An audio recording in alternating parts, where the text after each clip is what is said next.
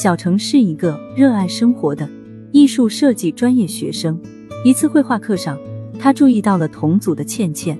倩倩是文学专业的学生，有一双明亮的大眼睛和细腻的笔触。小程对她的才华与魅力产生了兴趣，多看了她几眼。倩倩也发现小程的画作充满活力，不由得称赞了一声。课后，小程主动与倩倩攀谈，发现两人有许多共同的兴趣。他们常去咖啡馆聊天。倩倩让小程看了他的小说，小程又带倩倩去美食街和古街拍照。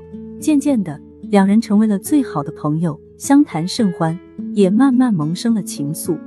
有天，小程邀请倩倩去郊外的珊瑚画景，夕阳映在湖面，倩倩兴奋地拍照。小程站在她身后。忽然拉住她的手，轻声说：“倩倩，我喜欢你。”倩倩红着脸说：“我也是。”就在两人以为可以顺利在一起时，倩倩的父母却不同意。倩倩的父母一直想让她和一个富家子弟订婚。小程的家境较普通，小程决定面见倩倩的父母，诚恳表达自己的爱意与决心。最终，倩倩父母也被小程的真诚打动，同意了两人的恋情。小程牵起倩倩的手，在落叶与阳光下轻声说：“我们终于在一起了。”倩倩红着脸笑了，她回握住小程的手，柔声说：“是啊，我们终于在一起了。”小程和倩倩正式在一起后，两人的感情日益深厚。每天上课后的时光里，他们都喜欢在校园里散步、聊天、拥抱，偶尔也会在树下悄悄的亲吻。周末的时候，小程就带倩倩去各种有意思的地方约会、看电影、去游乐园、爬山观景，生活变得多姿多彩。有一天，小程给倩倩一个惊喜，带她去了一家高级餐厅，点了一桌丰盛的菜肴。倩倩问他这是什么好事，小程笑着不肯透露。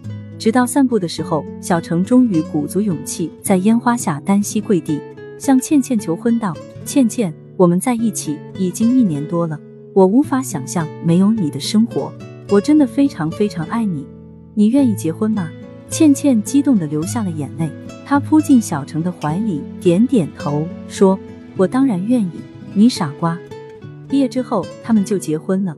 婚礼在一个阳光灿烂的下午举行，小程和倩倩手足手牵着彼此，在亲朋好友的祝福声中步入红毯。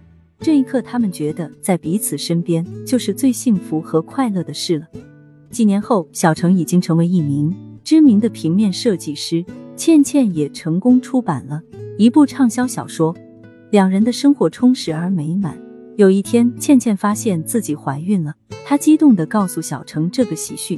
小程高兴地抱起倩倩转圈，这是他们婚后最为期待的事。九个月后，一个小男婴诞生了，小程和倩倩给他起名叫泰然，意为平和淡定。